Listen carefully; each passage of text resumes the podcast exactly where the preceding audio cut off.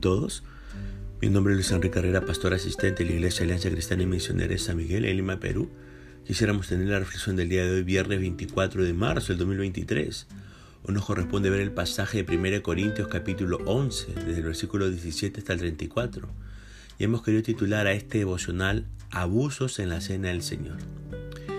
Quizá el elemento central del culto cristiano es la celebración de la Santa Cena cuando recordamos la muerte del Señor Jesús.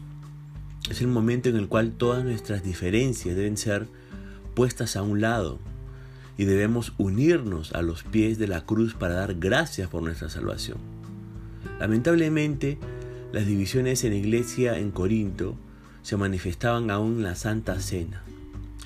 Y el apóstol Pablo escribe para corregir este grave problema en la vida congregacional. En los versículos 17 al 22 vemos el problema. En la iglesia, por ejemplo, apostólica de Corinto, se celebraba la Santa Cena cada domingo como la parte final del culto.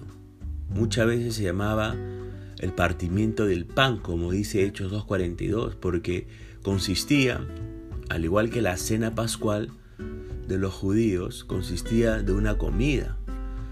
Este elemento del culto debía ser el punto culminante de la comunión entre los creyentes. Vea usted Hechos 2.42, porque se habla ahí en la comunión unos con otros en el partimiento del pan. Pero en Corinto se había degenerado. ¿En qué manera?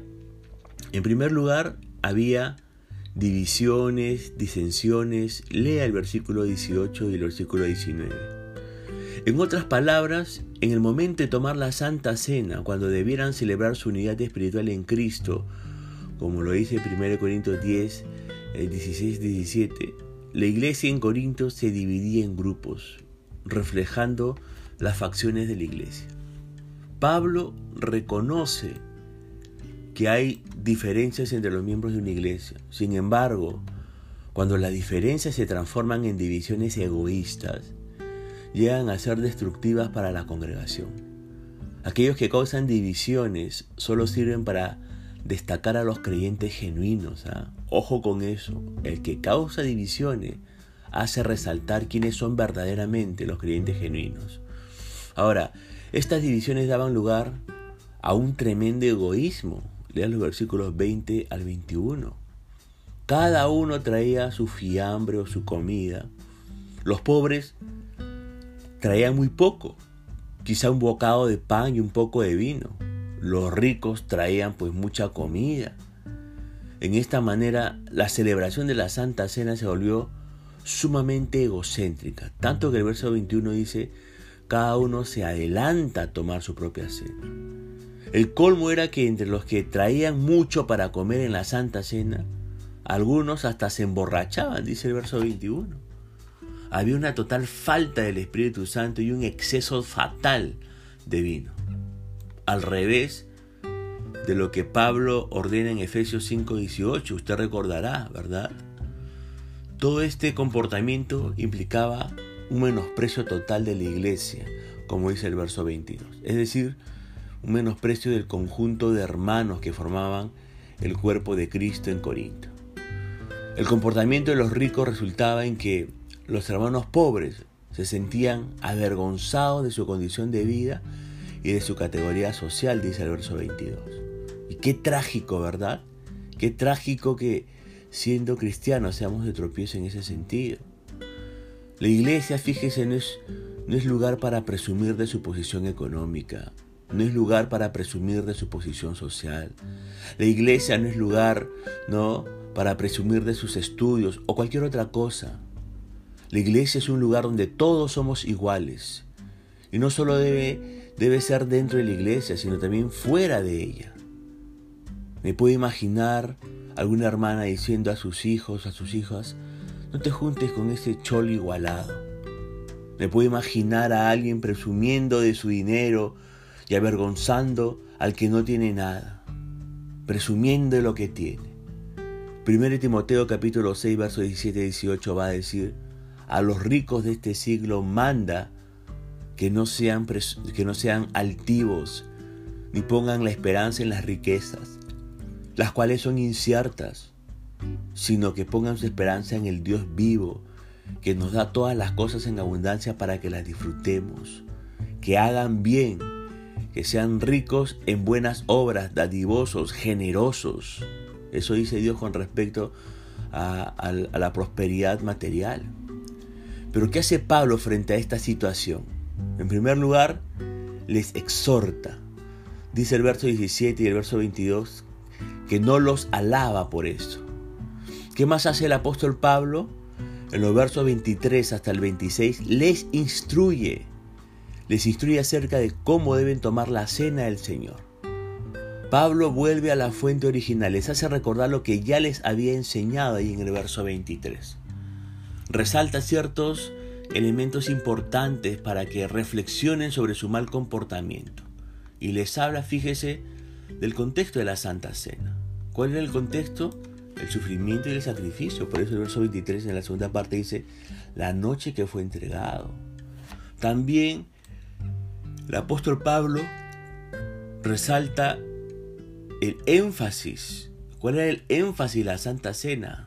Dar gracias, dice el verso 24 en la primera parte dice, habiendo dado gracias. También eh, resalta la unidad en Cristo ahí en el verso 24. Dice ahí el texto que por vosotros es partido.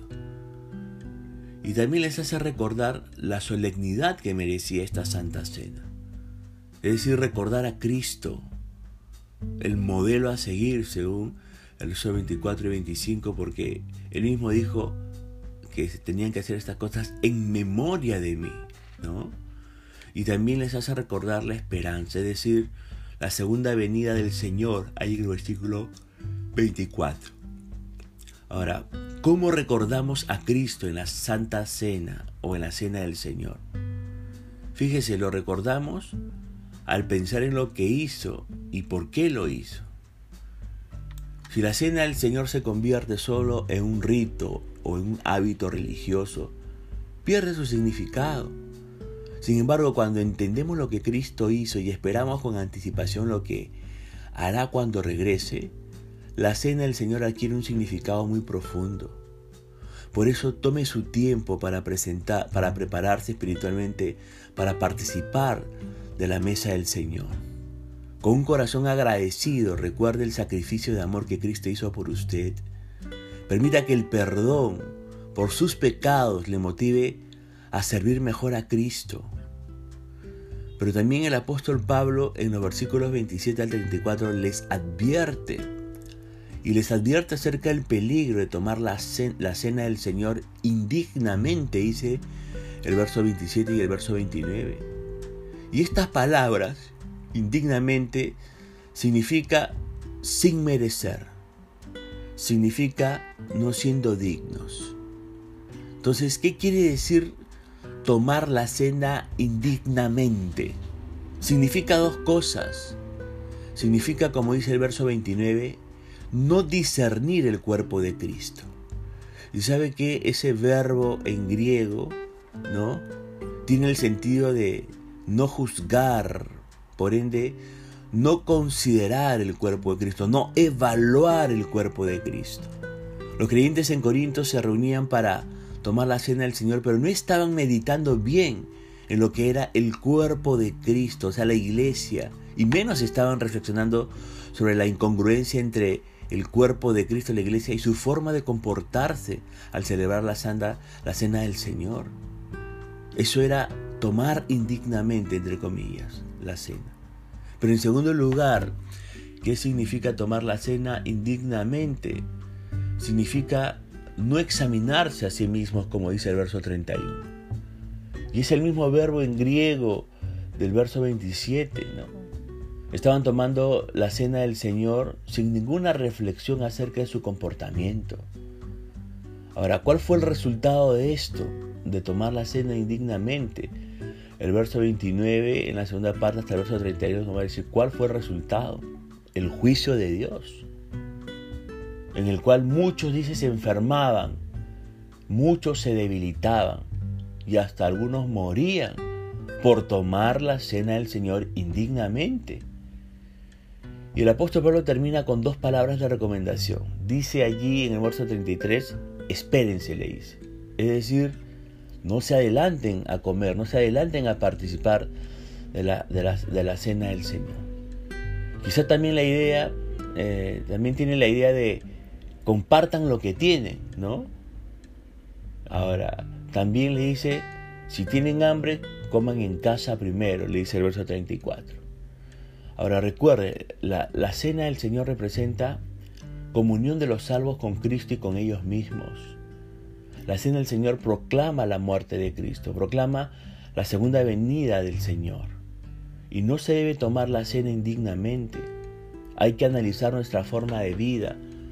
La cena del Señor es para reconciliarse con el Señor y también si es necesario con el prójimo. Así que no se olvide, no abusemos de participar de la cena del Señor.